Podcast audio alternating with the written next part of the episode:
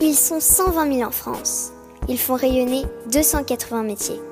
Ils sont passionnés et engagés, entrepreneurs et formateurs. Ils aiment la tradition et soutiennent l'innovation. Ils valorisent nos territoires et défendent le fait à la main. Ils sont artisans d'art et ont des métiers d'avenir. Cet épisode est soutenu par l'association Villes et Métiers d'Art. Ce réseau regroupe environ 600 communes qui s'engagent entre autres à favoriser l'installation de professionnels des métiers d'art dans la ville, organiser des actions de communication et de sensibilisation, développer le tourisme culturel et accompagner les actions de formation. Bonjour à toutes et à tous, vous qui êtes passionnés d'artisanat d'art. Je suis Odoguet et vous écoutez le podcast Voix de Artisans d'avenir. Avec Philippe Azet, nous avons créé Artisans d'avenir pour que l'artisanat d'art fasse de nouveau partie de notre quotidien. Nous accompagnons les artisans d'art et futurs artisans dans la construction de leurs projets, de l'orientation au développement de leur entreprise. C'est pourquoi nous invitons des artisans d'art à nous faire découvrir leurs réussites, leurs erreurs, leurs astuces de tous les jours et leurs défis de toute une vie. Un dialogue en toute transparence pour que l'aventure entrepreneuriale des uns puisse éclairer et inspirer celle des autres. Pour vous inscrire à nos événements ou pour suivre notre actualité, nos entretiens, nos témoignages écrits, nos ateliers de mentorat, abonnez-vous à nos pages Artisans d'avenir sur Instagram, Facebook et LinkedIn. Alors aujourd'hui, nous sommes à la recyclerie.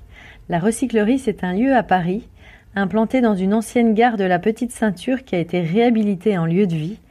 C'est un lieu magique qui a en plus pour ambition de sensibiliser le public aux valeurs éco-responsables de manière ludique et positive. Et ça tombe bien parce qu'aujourd'hui, nous allons parler réemploi et surcyclage. Comment proposer du nouveau avec de l'existant?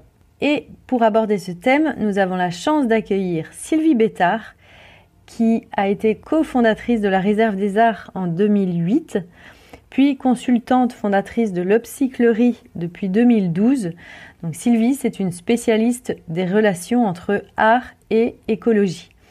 Elle travaille avec des designers, avec des artisans, avec des entreprises spécialisées dans la transformation des matériaux et ils imaginent ensemble comment les déchets peuvent être transformés pour être réutilisés et rendus désirables.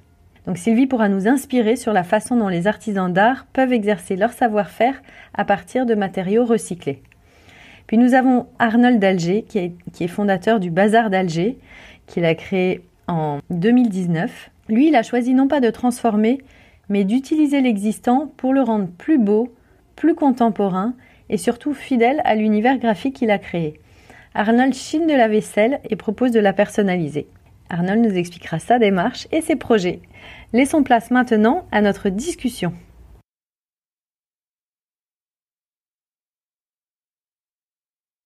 Ce que je vous propose, c'est commencer en interrogeant Sylvie. Quelle définition déjà et quelle différence fais-tu entre surcyclage et recyclage? Bonsoir, merci pour, euh, pour l'invitation. Je vais me tourner vers tout le monde quand même. Euh, alors la, différence euh, entre le surcyclage et le recyclage, c'est le procédé industriel ou non industriel qui peut, qui peut intervenir. Le recyclage, vous connaissez tous, c'est voilà mettre mettre une matière euh, dans une benne qui, euh, qui permet ensuite euh, d'acheminer sur un centre de tri et de recycler, par exemple, des bouteilles de plastique en plastique. Euh, donc ça nécessite une transformation industrielle qui, qui peut être, qui est énergivore. Euh, et le surcyclage, qu'on appelle upcycling aussi de façon plus, plus générale, euh, sera plutôt euh, l'idée de transformer euh, une matière, enfin de, lui donner en fait une, une valeur supplémentaire sans transformation justement et qui permette de voilà, on, réutilise la matière sans la transformer chimiquement ou de façon avec un procédé industriel.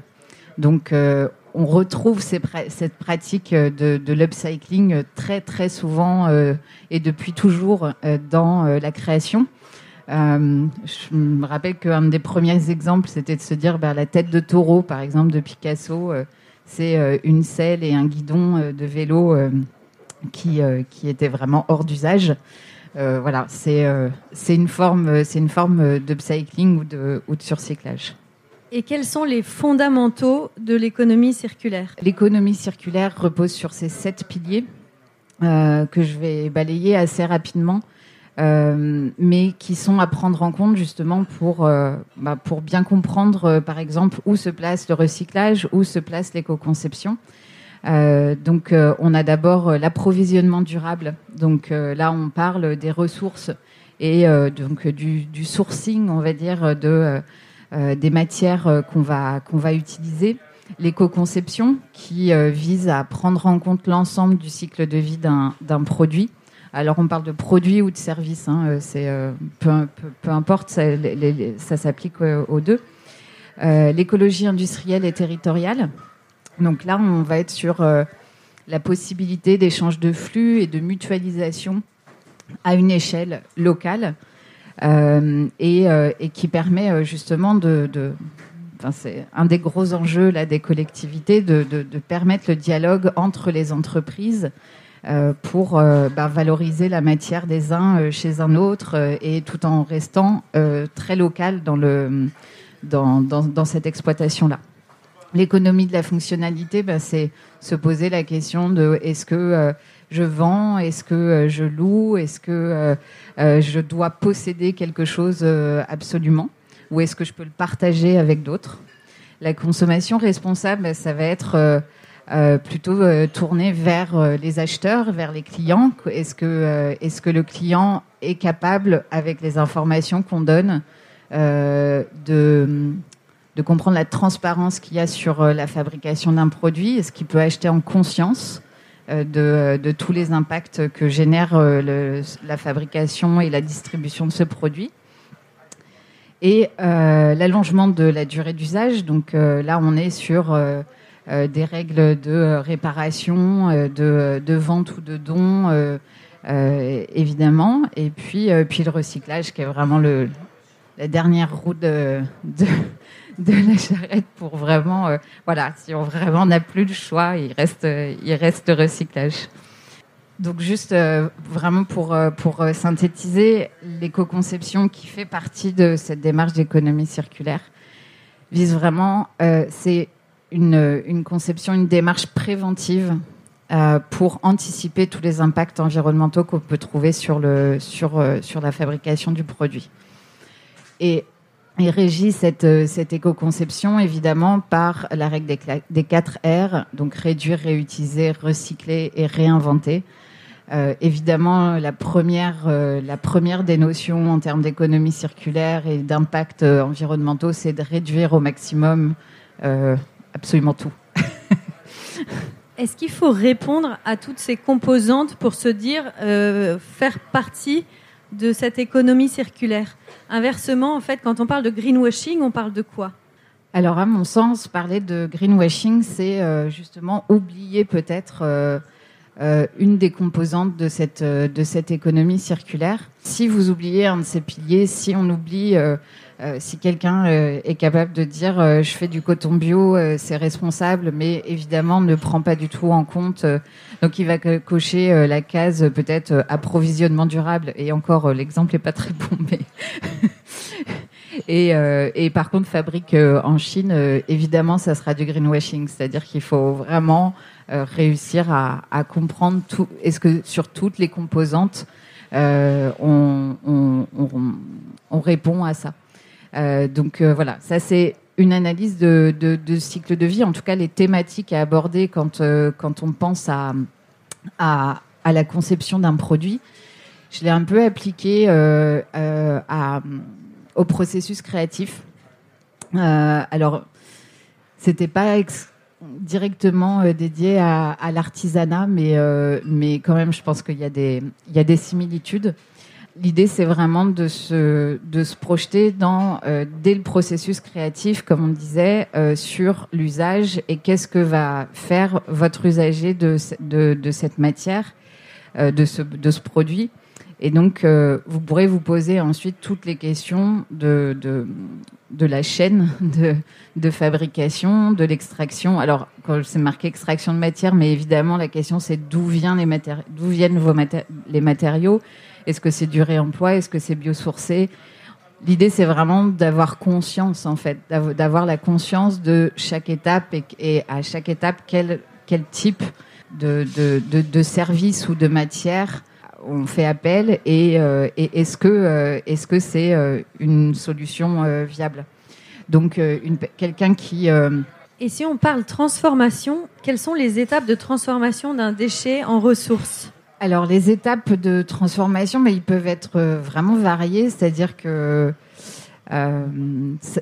tout, dépend de la, tout dépend de la matière. Si on parle d'upcycling, ben, euh, il va être, euh, j'ai envie de dire, dans les mains d'un, designer, d'un créateur, de savoir ce qu'il va produire avec euh, avec cette matière, qu'est-ce qu'il va générer comme processus créatif derrière, savoir exactement quel type de matière, à quel type de matière on a affaire, les, la composition de la matière. Des fois, c'est simple avec du papier ou du bois ou on, on, reste sur sur des choses, des, des, matériaux qui sont pas forcément des composites et qui euh, et qui ne nécessitent pas euh, une grande connaissance, mais l'identification de la matière, à mon avis, est primordiale dans le sens où si vous utilisez par exemple du plastique, euh, vous devez savoir quel type de plastique, de, de, quel type de plastique il s'agit, parce qu'évidemment l'usage après derrière va forcément induire bah, la possibilité d'utiliser ce produit en, en, intérieur, en extérieur Est-ce que des enfants peuvent le manipuler, etc., etc. Et alors, comment un artisan connaît les réseaux ou euh, les matériothèques où trouver des matières recyclées? En s'informant, comme sur ce genre de soirée, je pense. Euh, quand on commence à creuser euh, ce qui se passe sur les réseaux, quand on commence à suivre des gens qui, voilà, qui sont dans l'économie circulaire, etc., je pense qu'on a, on a très vite, euh, a très vite des réponses. Après, il y a des, je évidemment, il y a des, il y a, des réseaux euh, plus, euh, plus larges ou en tout cas maintenant des, des, des, institutions, enfin en termes de recyclerie par exemple et de, on, tous les jours il y en a des nouvelles. il y a la ressourcerie du cinéma qui vient d'ouvrir il y a quelques, il y a quelques mois la ressourcerie du spectacle, la réserve des arts, évidemment. Enfin, il y a un tas de ressourceries qui sont dédiées à la création. Et puis après, j'imagine qu'il y a aussi beaucoup de ressourceries qui ne sont pas forcément dédiées euh, euh, à la création, mais qui, euh, permettent de toute façon de, transformer n'importe quel objet ou, matière. Comment des artisans qui se disent j'ai envie de travailler à partir de, matériaux nouveaux qui ont été transformés, comment ça se fait? Il me semble que à partir du moment où on a envie de travailler avec une matière secondaire. Euh, la meilleure euh, qu'on ait, c'est celle qui euh, se trouve pas très loin de chez soi. En, premier lieu, c'est-à-dire que quel est l'intérêt, par exemple, d'utiliser une matière transformée, ce qu'on pourrait appeler, par exemple, une matière circulaire, qui, qui, est une matière qui, a été fabriquée à partir de déchets et qui devient une matière première secondaire à nouveau. par exemple, je pense euh, à la matière du pavé euh, de, SAS Minimum, qui, euh, qui, commence à être assez connu, qui donc transforme le plastique qui, qui n'est pas, qui n'est pas recyclé en planches, en plaques, qui sont comme des plaques de bois et qui arrivent en plus à en faire des, plaques, des plaques de plastique hyper esthétiques en mode terrazzo, marbre etc. Bon, là, on a la ressource. Enfin voilà, ils fabriquent à Aubervilliers on a la ressource sous le coude, mais on reste sur une matière extrêmement chère. De toute façon, les matériaux, euh, on est encore à un stade où les matériaux secondaires circulaires sont, euh, sont très chers. Et William Amor, il n'utilise pas, par exemple, du plastique qui est déjà euh, transformé. Il transforme la matière déchet, et je pense que c'est tout là l'intérêt de la création, c'est soit d'utiliser la matière telle qu'elle est et de, et de la sublimer, euh, soit d'inventer soi-même une nouvelle matière. Et on le voit de plus en plus, il y a énormément de, de, de designers qui, euh, de plus en plus, euh, vraiment inventent des nouvelles matières. Alors là, on rentre dans un procédé monstrueux où Je pense à Pierre Plume, par exemple, euh, euh, de, de qui a, qui a passé sept ans à développer euh, une matière isolante pour, et très esthétique pour qu'on puisse la voir, justement. Et voilà, ils ont passé sept ans de R&D avant de, avant de la développer. Donc, je pense que le, le, le, geste, en tout cas le plus, le plus écologique, euh, est vraiment de, de, récupérer ce qui est considéré comme, euh, comme déchet. Le, le, principe de transformation de matière est vraiment extrêmement chronophage et sort complètement de l'acte de création euh, euh, en tout cas de l'acte de la main de l'artisan euh, de l'artisan quoi. C'est encore un autre euh, c'est encore un autre métier. Généralement voilà bah, à la base le pavé l'équipe du pavé ils sont architectes. Là ils sont plus architectes quoi. Enfin si voilà ils ont développé une matière. Alors peut-être qu'ils vont y revenir ou qu'ils font des petits extras mais voilà, c'est, ils sortent de leur, de leur métier. Si tu nous donnes quelques exemples de projets auxquels tu as participé ou que tu connais bien, comment les artisans ont collaboré avec soit des designers, soit euh, des entreprises, comme euh, tu citais, pour, euh, pour apporter un, nouveau, un nouvel objet, en fait, créé grâce à cette innovation et aussi les techniques traditionnelles qu'ont les artisans? Alors, en lien direct avec de l'artisanat d'art, peut-être pas, mais qui, qui s'en rapproche en tout cas. C'est-à-dire que Bon, on peut parler de. Il y, a Flora Coel dans le, dans le public. Euh, j'ai envie de parler de ce, projet parce que il est à la fois extrêmement simple et révélateur de ce que doit, ce que doit être une création. Alors, on est sur la création de, de, de, mobilier. Je, je, vous donne cet exemple. La mairie de Vincennes a décidé de faire des élections, euh, les dernières élections euh, municipales, en mode zéro déchet. Donc on est sur du papier qui pourrait très bien se recycler, mais ils décident que euh, en fait ils n'ont pas envie de mettre tout ce papier-là euh, au recyclage. Euh, et, et d'en faire quelque chose d'utile pour pour la collectivité. On est juste avant juste avant le Covid, juste avant le premier confinement. on sait que on va devoir valoriser ce papier, que on part donc avec avec Flora qui qui est designer sur l'idée de de fabriquer du mobilier. Et puis le, confinement arrive et les nécessités euh, liées au Covid euh, arrivent euh, avec. Et, donc là, la mairie nous dit, ben, en fait, on a besoin de socles pour les gels hydroalcooliques. En fait, le processus, c'est souvent ça, c'est répondre à un besoin réel, ne pas rajouter en fait du produit pour le produit. Là, on est dans quasiment la réduction mais vraiment répondre, être à l'écoute de son, son client, euh, son, ses, visiteurs. Enfin, voilà, je ne sais pas s'il y a d'autres termes employés, mais vraiment être à l'écoute de quoi vraiment on, de quoi vraiment on a besoin, quoi. Ce, cette transformation de, matière a pris forme de, socle pour euh, pour les gels hydroalcooliques. On a pu en faire 10, euh, 12, une dizaine, quoi. Euh, et puis il restait euh, des chutes, donc on a fait euh, des, poufs pour le, l'espace jeune de, la ville, et puis des bancs pour, la bibliothèque, et tout ça a pris sa place dans une forme de dialogue qui en fait est de la création sur mesure. C'était vraiment répondre à ça. Et en règle générale, moi on vient me voir parce qu'on a un déchet, parce que l'entreprise génère un déchet, qu'il ne sait pas quoi en faire qu'il n'y a pas de, forcément de, de, de, possibilité de, recyclage ou de valorisation qu'ils ont identifié. Ils me demandent qu'est-ce qu'on peut en faire et je leur demande bah, de quoi vous avez besoin. En partant de, ce, de, ces besoins, on règle deux problèmes. Le, premier, c'est celui de produire quelque chose qui va servir à rien d'autre que faire un goodies ou, euh, quelque chose qui va vraiment passer euh, très rapidement. Et le deuxième, c'est que euh, ça rentre dans une ligne d'achat quelque part pour eux. C'est-à-dire que si vraiment ils avaient dû acheter euh, des socles et des poufs, ça leur aurait coûté de l'argent, évidemment. Donc l'argent qui passe dans la rémunération euh, des designers, euh, de la coordination d'un tel projet, c'est pas un surcoût pour eux. Ou en tout cas, ils, s'y retrouvent parce que on répond à un réel besoin d'achat qu'on a en fait intercepté au bon moment pour qu'ils évitent d'acheter des socles neufs ou des poufs neufs pour pour euh, l'espèce jeune. Merci Sylvie.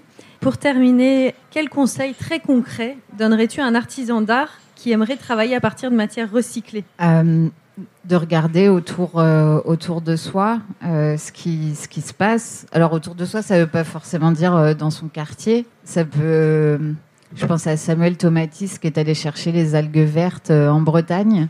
Alors lui, il était sur de la transformation de matière, mais je pense vraiment être, euh, être euh, en contact avec euh, ce qui se passe comme déchets, qu'est-ce qu'on a comme déchets, qu'est-ce que, qu'est-ce autour de soi? Et ça peut être même en fait une, une ressourcerie, une recyclerie à côté de chez soi. Hein. Mais de faire vraiment avec ce qui se passe à, je sais pas combien de kilomètres autour, on a tous une géographie différente, mais en tout cas de façon à ce que le transport, qui est l'impact le plus important dans n'importe quel projet, soit au maximum réduit. C'est vraiment, en tout cas en termes d'impact, euh, d'impact économique. Et après, je pense que est artisan, vous êtes artisan, euh, créateur, euh, parce que parce que vous, avez une créativité débordante et que et que le reste fait, c'est en s'inspirant, en montant la réserve des arts, ce qui a été le plus gratifiant, c'est de devenir, devenir une, enfin, de créer une caverne d'Alibaba où en fait peut-être qu'on arrive avec euh, une idée, mais qu'on ressort avec une autre parce qu'on on est tombé sur une matière euh, qu'on n'imaginait même pas. Et, donc, euh, voilà, ça donne d'autres pistes de création. Merci beaucoup Sylvie. Donc écoutez, suivez ce que fait et ce que dit Sylvie Bétard parce que vous aurez une source, une mine d'informations si vous voulez participer à cette économie circulaire. Merci beaucoup Sylvie. Alors maintenant, on va laisser la parole à Arnold Arnold d'Alger a créé le Bazar d'Alger. Euh, il y a deux ans maintenant. Donc tu vas nous expliquer qu'est-ce que tu offres avec le Bazar d'Alger et quelle a été ta démarche. Je n'offre rien, euh, tout est payant. Mais euh, non, en gros, la, démarche est simple. J'utilise de la, de la vaisselle ancienne. Je chine dans la France entière et que je euh, décore ensuite à la volonté de ma clientèle euh, pour euh, donner une seconde vie à, de, à des objets qui croupissaient dans des placards, qui ne servaient plus, qui, étaient, qui avaient une image désuète. voilà. Donc le, projet, c'est ça donner une seconde vie à des objets désuets en leur donnant un petit plus par un simple service, en fait, une transformation très, euh, très simple. Mais quand tu as créé le Bazar d'Alger, donc tu étais, euh, dans l'illustration, quel a été ton moteur en fait? Pourquoi tu as voulu euh, travailler à partir des vaisselle que tu chinais? Comment tu as identifié soit le besoin, soit quelle a été ta volonté initiale? Bah, En fait, le, le, besoin, il est, je pense qu'il est commun à beaucoup de gens en ce moment. c'est moi, j'avais un, métier de bureau, euh, j'étais graphiste illustrateur, euh, je passais beaucoup de temps devant un écran. Et euh, phrase cliché, Arnold en a eu marre, il a eu besoin de se salir les mains.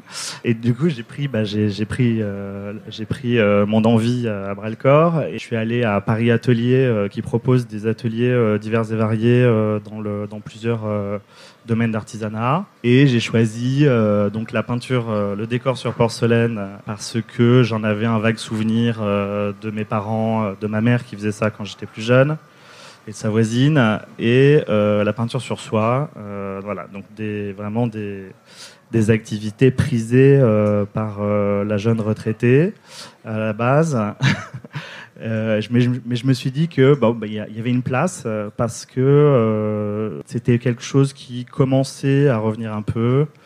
mais je me disais qu'il y avait encore de la place pour moi, donc j'ai tenté. Quand tu parles de place, tu, parles plus du savoir-faire qui était du décor sur porcelaine ou du fait de chiner de la vaisselle ancienne et de la, de la surcycler. En fait, cette démarche-là, elle vient euh, du cours euh, dans lequel j'allais, qui demandait à ce qu'on apporte sa propre vaisselle euh, pour la, la, décorer. Il se trouve que la prof proposait en général d'aller dans des, des déstockages, mais bon, c'était quand même de la vaisselle relativement neuve, qui avait quelques défauts, mais enfin bon, euh, c'était pas plus du grand, du grand surcyclage. Et euh, donc je demandé si euh, effectivement on pouvait travailler sur de la vaisselle plus ancienne. C'était le cas, parce que la, la porcelaine, enfin une fois que la vaisselle est émaillée, elle a cette propriété pour le décor d'être chauffée à une telle température que ça n'altère pas ses propriétés physiques.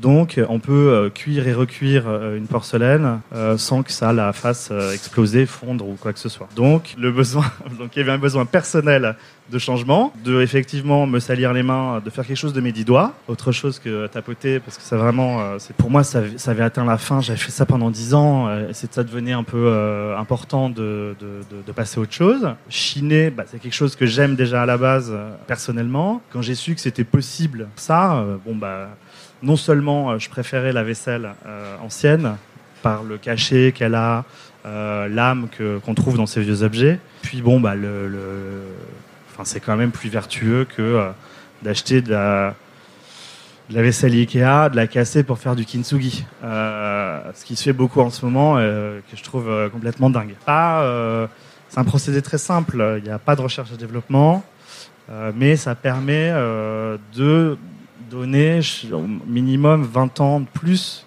à un objet si, bon, évidemment, on le casse pas. S'il casse, il y a le kintsugi.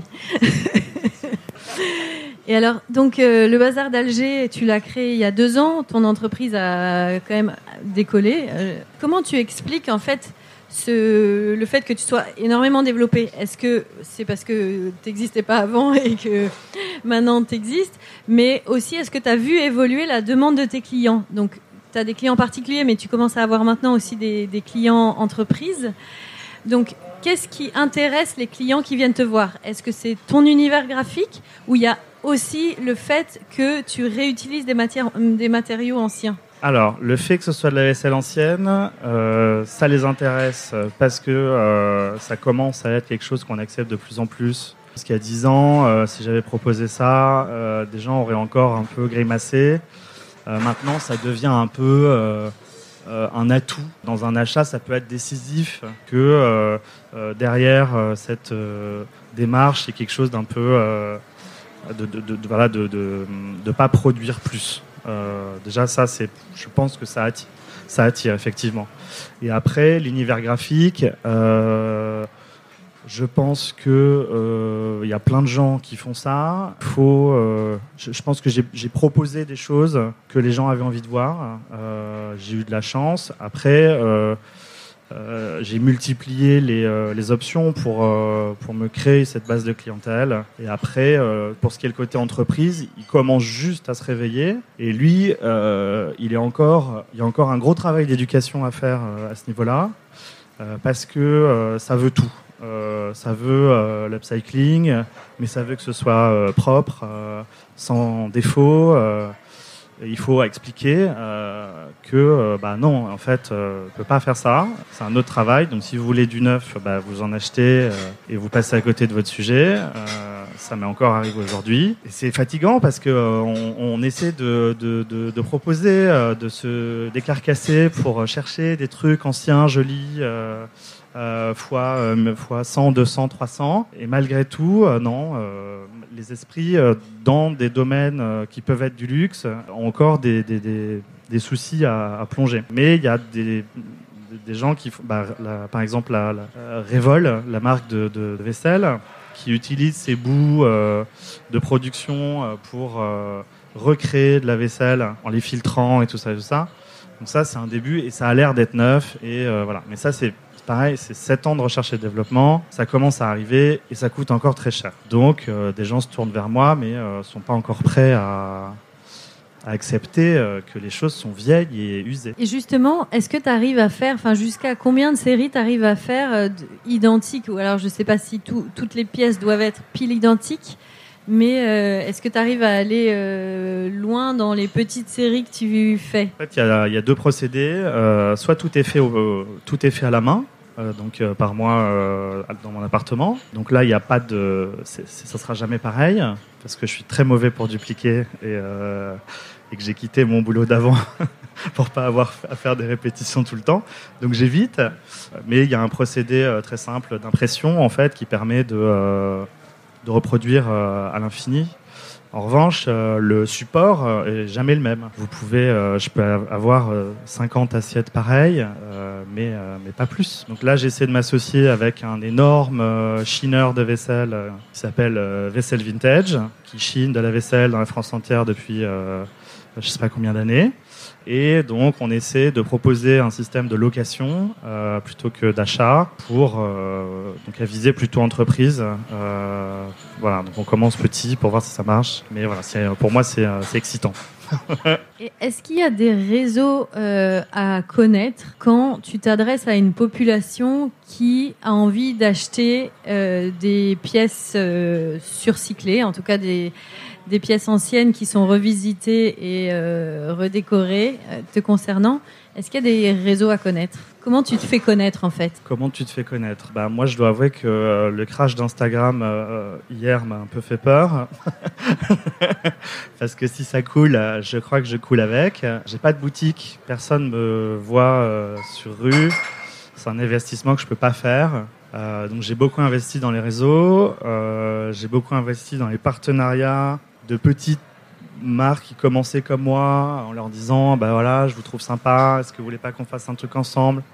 Tant qu'il y a un fond il faut pas que ce soit non plus euh, je sais pas trop euh, trop éloigné mais enfin bon euh, s'il peut y avoir un échange minimum on peut faire appel aussi à un bureau de presse indépendant pour essayer d'avoir un peu de, visibilité. Ça aide quand on n'a pas un projet révolutionnaire. Il faut juste se faire connaître, c'est important. Moi, après, moi, je suis je parle à n'importe qui dans la rue, donc ça aide aussi. Il ne faut pas hésiter à parler de ce qu'on fait euh, à n'importe qui. Moi, c'est la base de mon travail. Hein. C'est beaucoup sortir. Ça aide beaucoup. Vraiment, ça aide beaucoup. Et après, euh, il faut bah, inviter des gens chez soi. Moi, j'ai la chance d'avoir un, produit qui, en production, coûte pas trop cher. J'ai la chance d'avoir un produit qui, en, production, coûte pas vraiment cher. Donc, je peux euh, en offrir. et c'est vrai que le cadeau, ça peut aider à faire parler soi. Bon, euh, il faut, taper aux portes. Hein. Moi, c'est ce que j'ai fait euh, ça, ça, peut marcher. Alors, tu parlais de, de prix, justement. Est-ce que tes clients attendent des explications sur la valeur des pièces en relation avec le fait que tu n'achètes pas, justement, des euh, séries chez Ikea ou. Est-ce que, tu, est que tu leur donnes des explications? Est-ce qu'ils t'en demandent? Est-ce que la pédagogie est importante dans la, dans la communication sur, euh, sur ce projet Alors, les gens qui viennent euh, me voir en général sont au courant de, euh, de, la démarche. J'essaie de convaincre les gens qui sont ouverts. en général, les curieux sont, sont plus, ah, enfin, trouvent l'idée pas mauvaise. Mais c'est vrai qu'il y a encore beaucoup d'éducation, je trouve, à faire, notamment à par rapport à l'image que ça véhicule. il faut savoir, quand on parlait de désir au début, créer du désir euh, sur euh, des choses qui ont pu le perdre avec euh, le temps c'est pas si difficile en fait. Il y a des modes, il y a des choses qui se font, il y a des, y a des, des envies de la part d'une clientèle. moi, c'est la personnalisation qui m'a permis d'accéder à, à ces gens-là. Donc euh, le travail a enfin, ce travail-là a permis de euh, passer au-delà de, ce rebut euh, primaire qu'on peut avoir par rapport à, à l'idée de, l'ancien. Merci Arnold. Alors la dernière question avant de passer à l'apéro. est-ce que toi aussi, est-ce que tu aurais un conseil, quel qu'il soit, à donner à un artisan qui veut travailler avec des matériaux surcyclés, qu'il veut, qu'il veut surcycler Conseil, bah, euh, effectivement, aller, essayer de ne pas aller trop loin de chez soi. Si ça va un peu plus loin, utiliser des systèmes euh, de co, euh, de communauté. Enfin, moi, j'utilise un truc qui s'appelle Cocoli pour aller chercher de la vaisselle à l'autre bout de la France. C'est des particuliers qui, qui font des trajets en bagnole, qui mettent leur coffre à disposition pour pour, euh, pour vous ramener euh, ce que vous achetez. Moi, j'ai acheté de la vaisselle en Savoie. et quand on le passe dans le coffre d'un particulier, on sait que ça va arriver entier, alors que chez un transporteur, peut-être moins. Et puis, un autre conseil, non, je sais pas, amusez-vous, essayez plein de choses. Moi, je sais qu'avant de, de, Il y a deux ans, je me suis lancé dans 10 000 trucs. Et puis, on fait très vite le tri, hein, parce qu'on n'a pas le temps. on n'a pas le temps, on n'a pas les moyens de tout faire. Donc on essaie, on essaie, on essaie, et puis bon, le temps fait son affaire, et, tous ces hameçons que vous avez lancés, au bout d'un moment, euh, ça va, ça va, ça va prendre, et dès que vous voyez que ça prend, il faut tirer la ficelle et, euh, et continuer. Et une fois que vous êtes confortable, vous revenez à vos vieilles idées, euh, vous voyez si elles sont encore viables, et puis puis vous développez. C'est le temps des questions-réponses. Donc, est-ce que vous avez des questions à poser à Arnold ou Sylvie? Juste pour ajouter, en, conseil, je, pensais à ça après, utiliser 100% de la matière que vous avez dans vos ateliers parce que elle est là, elle est gratuite, euh, elle fait partie de votre modèle économique.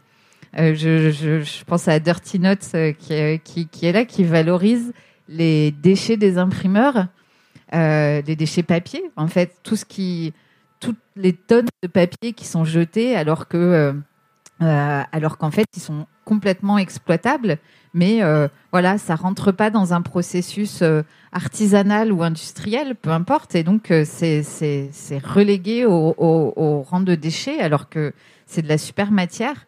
Et, et en allant voir justement l'imprimeur à côté de chez soi ou, pas très loin, bah, on trouve de la matière directement parce que lui l'a pas intégré dans sa dans son processus. Et généralement, c'est des, par exemple des artisans, je pense toujours à l'imprimerie. Euh, l'imprimerie la plus artisanale avec laquelle j'ai travaillé ont créé aussi une marque de papeterie pour utiliser leurs propres les déchets de leurs clients qui leur laissent euh, sous le voilà parce que les clients n'ont pas conscience des déchets papier qu'il peut y avoir dans une imprimerie. Merci pour ce, partage. Alors ma question est pour Arnold. Euh, c'est plus une question de curiosité au niveau de la vaisselle utilisée quel type de décor ou d'ancienne vaisselle vous choisissez Parce qu'il existe des vaisselles très décorées, peu décorées. Euh, ben, en général, comme c'est un travail de décor, j'essaie de choisir des choses assez euh, sobres euh, parce que décor plus décor, ça fait trop de décor souvent. donc c'est généralement des choses assez unies avec des décors filaires. ou si on prend des choses plus chargées, s'attacher à avoir un décor plus sage. Merci. Euh, merci pour votre partage. Euh, moi, j'avais une question pour Arnold. Euh, moi, ce qui m'intéresse, est-ce que c'est déjà arrivé qu'un particulier vienne vous voir et demande de revaloriser sa vaisselle en fait, parce qu'elle a une histoire particulière. Oui, oui, en fait, c'est, j'ai oublié de le dire. donc, il y a la vaisselle que je chine et il y a la vaisselle que les gens ont déjà. et effectivement, c'est à peu près 20% de ma clientèle comme on a tous euh, ou presque euh, une un papy ou une mamie, euh, à l'époque, il faut se rappeler qu'on offrait au mariage, chacun avait son service pour 12, 24, 36. donc de la vaisselle, on en a. Hein. elle vous est peut-être pas encore arrivée, mais ça, ça, viendra. et donc du coup, oui, il y a des gens qui y sont attachés parce que cette vaisselle, en général, sur laquelle on travaille, elle a quand même entre 80 et 150 ans. Donc c'est quand même euh, un miracle pour des choses qui se cassent aussi vite, parce que bah, à l'époque surtout on, on s'en servait que le dimanche, quoi. Donc euh, c'était facile de pas la casser. Donc euh, pour être plus court, pardon, effectivement il y a plein de gens qui la portent et qui me demandent d'inscrire des lieux, des souvenirs qu'ils ont eu avec les personnes à qui ça appartenait, des phrases un peu saugrenues. et ça me plaît si tu veux de, de voilà de d'inscrire du personnel euh, dans des choses qu'ils auraient laissées dans un placard, clairement parce qu'ils trouvent ça trop vieillot. Euh, bonsoir. Moi, je voulais vous poser euh, la question de comment articuler, par exemple, l'envie de travailler avec une technique un petit peu lointaine. Par exemple, moi, j'ai grandi en Afrique centrale et je sais qu'on tresse énormément de choses. Du coup, l'envie, par exemple, de travailler cette technique, mais j'ai pas les matériaux, par exemple. Et en même temps, utiliser des matériaux que je pourrais trouver ici pourrait me donner l'impression euh, d'un petit peu euh, trahir la technique. Euh, comment on articule du coup On utilise par exemple des feuilles de palmier qu'on sèche et que derrière on utilise qu'on tresse par exemple. il y a la question du savoir-faire et puis il y a la question de la matière et de la production qui sont deux choses différentes. Si si euh, tu connais le, savoir-faire, enfin si on connaît, pour parler de façon générale, un savoir-faire euh, euh, qui vient d'ailleurs et que qu'on se dit ah ben tiens avec ce matériau qu'on approche de chez nous, on peut on peut l'utiliser et et même je trouve ça hyper valorisant potentiellement de, de, de, de faire autrement, c'est-à-dire enfin c'est la beauté de de la mixité culturelle en fait de s'approprier des savoir-faire euh, d'ailleurs euh, et mm, de l'adapter à son territoire en fait.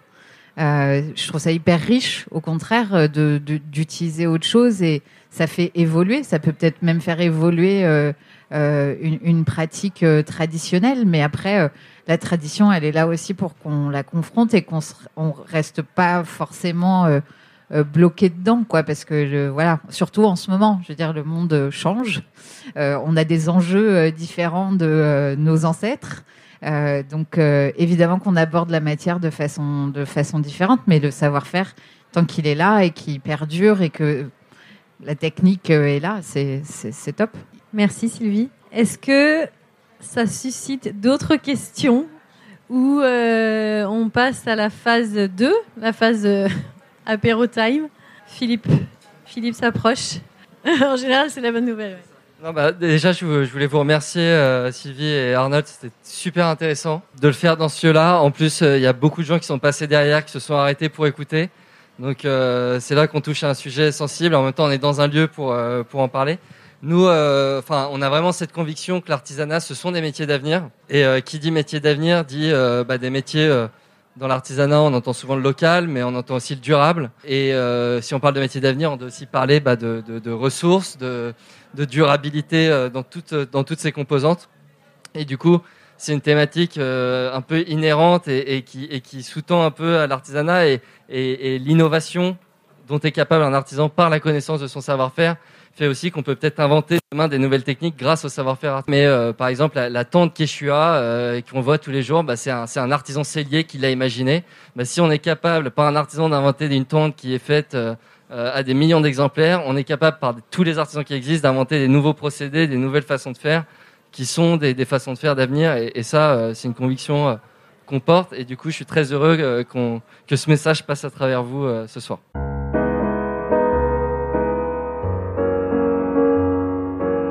Et voilà, c'est terminé pour aujourd'hui. Nous espérons que vous avez passé un bon moment enrichissant. Si vous voulez nous aider à faire découvrir le podcast et si vous pensez qu'il est nécessaire de faire connaître les parcours des artisans d'art et de leurs entreprises, parlez de nous autour de vous. S'il vous reste maintenant encore 30 petites secondes, notez ce podcast avec 5 étoiles sur la plateforme d'écoute que vous utilisez. Merci et à bientôt pour un nouvel épisode.